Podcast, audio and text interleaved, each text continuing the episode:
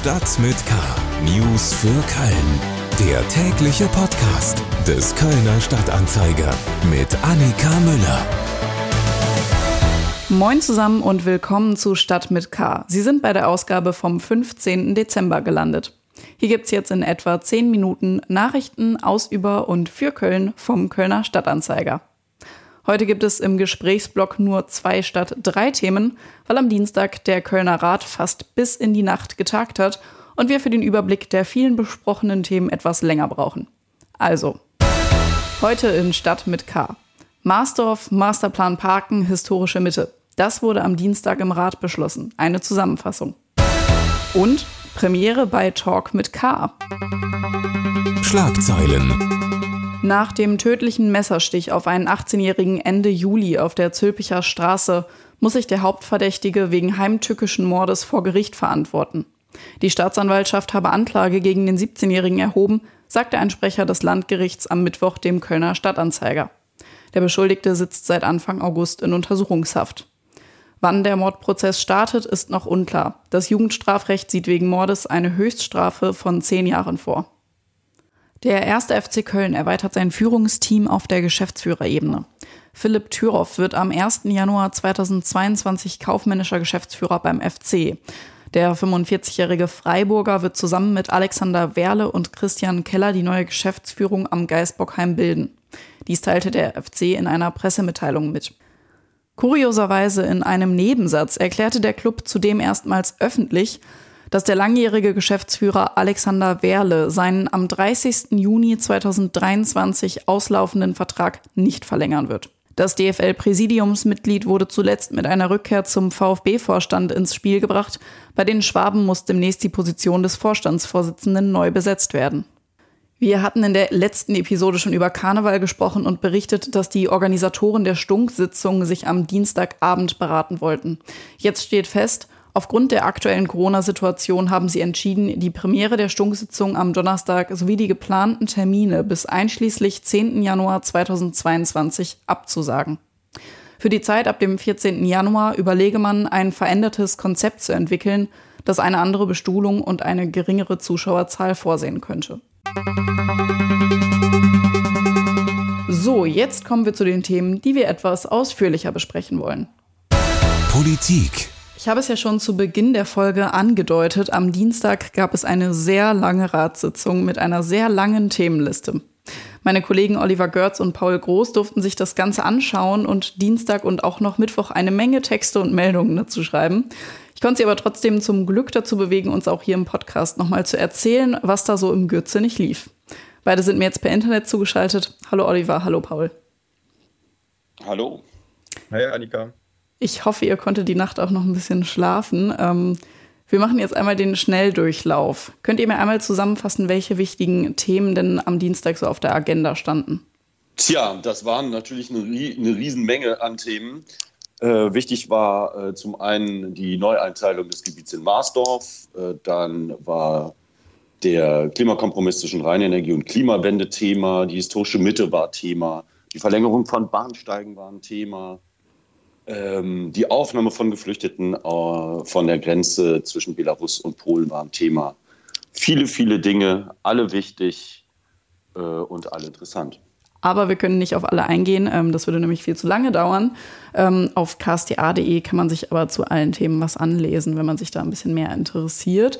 Wir haben uns zwei Sachen rausgepickt und das erste ist Marsdorf, das hattest du gerade schon angesprochen, Oliver. Da wurde jetzt ja beschlossen, ähm, und das stand auch vorher schon im Raum, dass das Areal, was für den Markt ähm, eingeplant war, verkleinert wird und dafür der FC Platz bekommen soll. Ähm, was genau bedeutet das jetzt? Ähm, naja, das bedeutet in erster Linie, dass da jetzt wieder äh, ziemlich neu geplant werden muss. Eigentlich sollte ja äh, der Großmarkt da hinziehen auf die gesamte äh, Menge des Areals sozusagen, also der Großmarkt und Betriebe, die zum Großmarkt einen Bezug haben.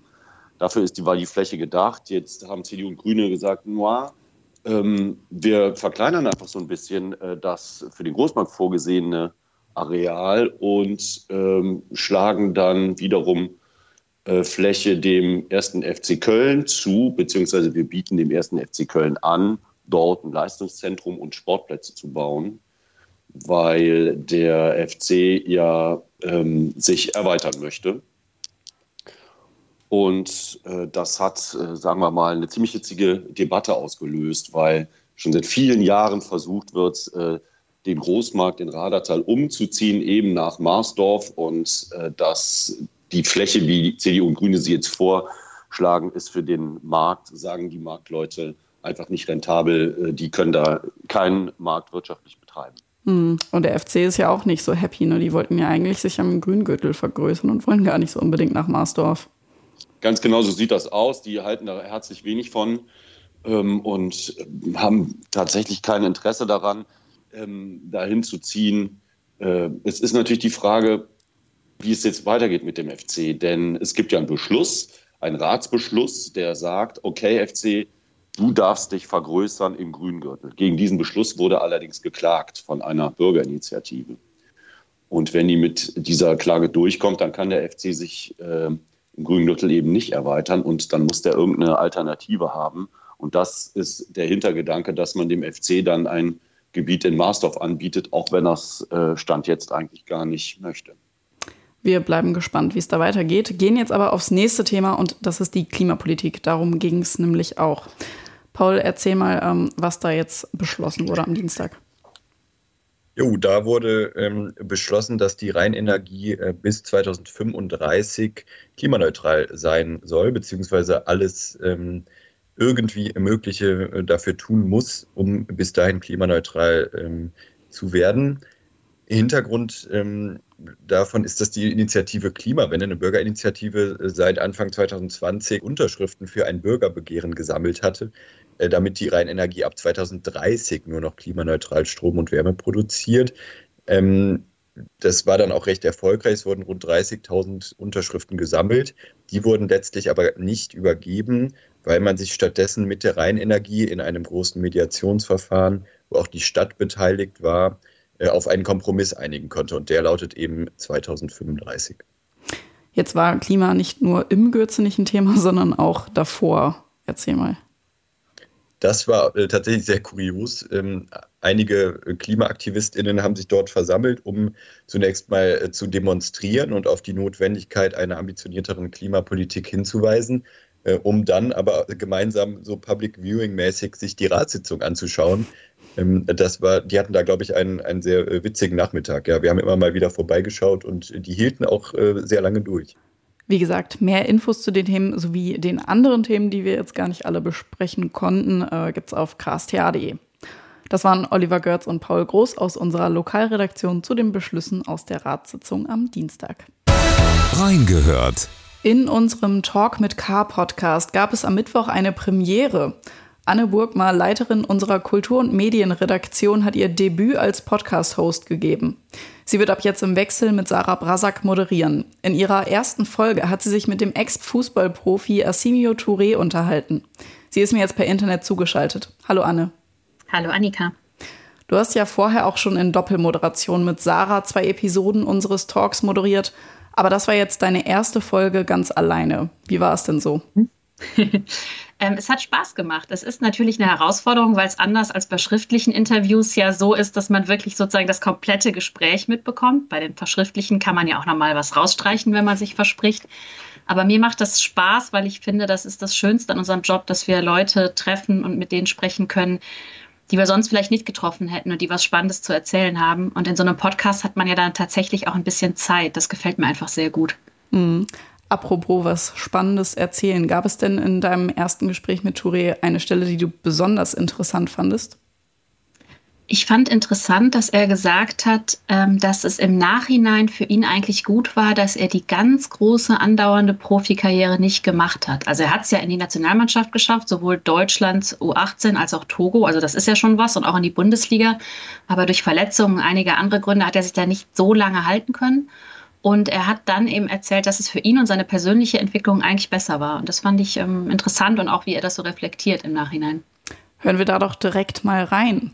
Das hat mich halt eine Reife gegeben und äh, das Leben anders zu sehen. Mhm. Und äh, ich bin noch viel, viel glücklicher, muss ich ganz ehrlich sagen, wie, wie Dinge passiert sind und wie jetzt mittlerweile laufen.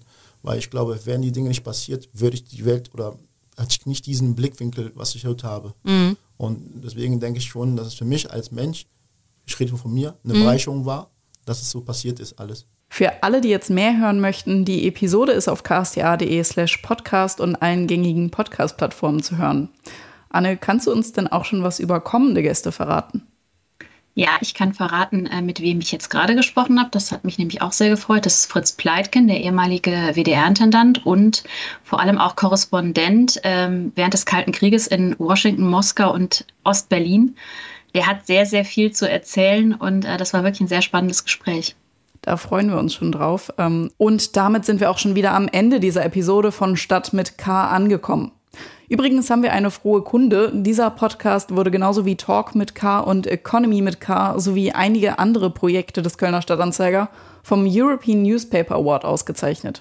Mein Name ist Annika Müller. Ich freue mich, wenn Sie auch beim nächsten Mal wieder reinhören und wünsche Ihnen einen schönen Tag. Bleiben Sie gesund. Tschüss. Stadt mit K. News für Köln. Der tägliche Podcast.